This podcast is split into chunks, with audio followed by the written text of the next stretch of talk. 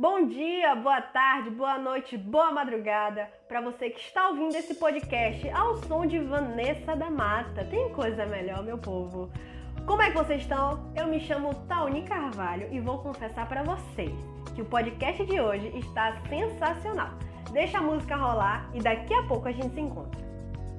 É só isso, não tem mais jeito, acabou.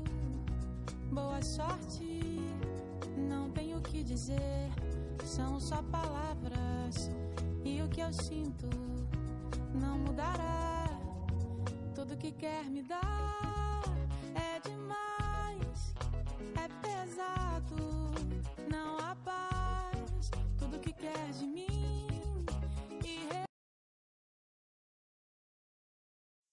E o tema de hoje nada mais é que preconceito linguístico. Vou te falar hoje o que é, os tipos, as consequências e vou dar vários exemplos que vocês vão adorar. O simples fato de uma pessoa debochar ou ridicularizar a maneira de como uma pessoa se expressa, fala, pode ser considerado o preconceito linguístico, que muitas vezes acontece no nosso dia a dia e passa despercebido pela falta de conhecimento das pessoas sobre o tema.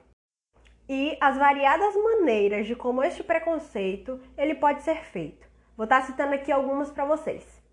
Exemplo: preconceitos socioeconômicos, regionais, culturais, ou então racismo com a cultura negra. O socioeconômico, que envolve as classes sociais, como pobres e ricos, que pode ter uma grande influência da educação. Já o preconceito regional, ele pode fazer de regiões e estados totalmente diferentes. Exemplo, como um paulista pode praticar o preconceito com um carioca.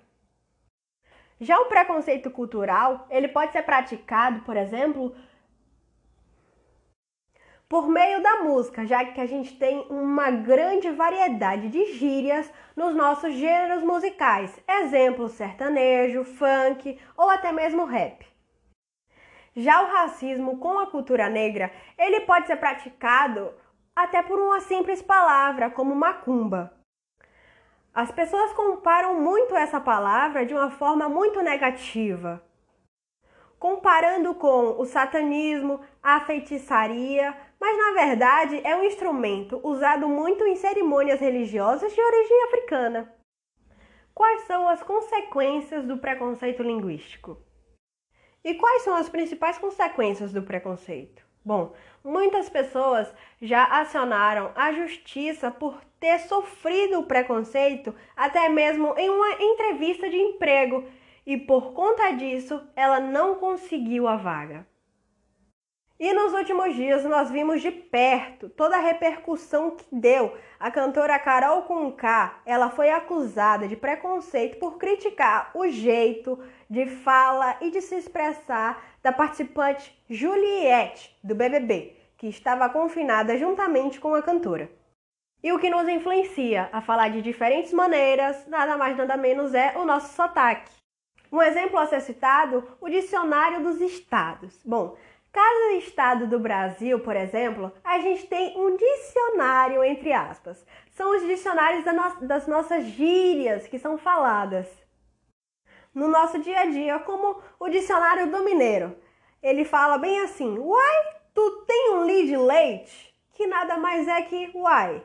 Você tem um litro de leite? Já o baiano, se você falar baiano, fale briga ele pega e fala bem assim: tá tendo um pega pra ali. O goiano se referindo a uma briga, com certeza é mais ou menos isso aqui. Gaia de pau quebrando, bota estralando, coedeira passando por riba de semente. O carioca para falar que tá cansado, com certeza ele vai usar a gíria tô só o pó da rabiola. Já o gaúcho, para ele te falar que você vai apanhar, ele pega e fala assim mesmo: camaçada de pau, tunda de laço. Se você pedir um paulista para falar biscoito, com certeza ele vai falar bolacha. Já o nordestino, ele criou um grande dicionário, porque até para as partes do corpo tem um nome diferente.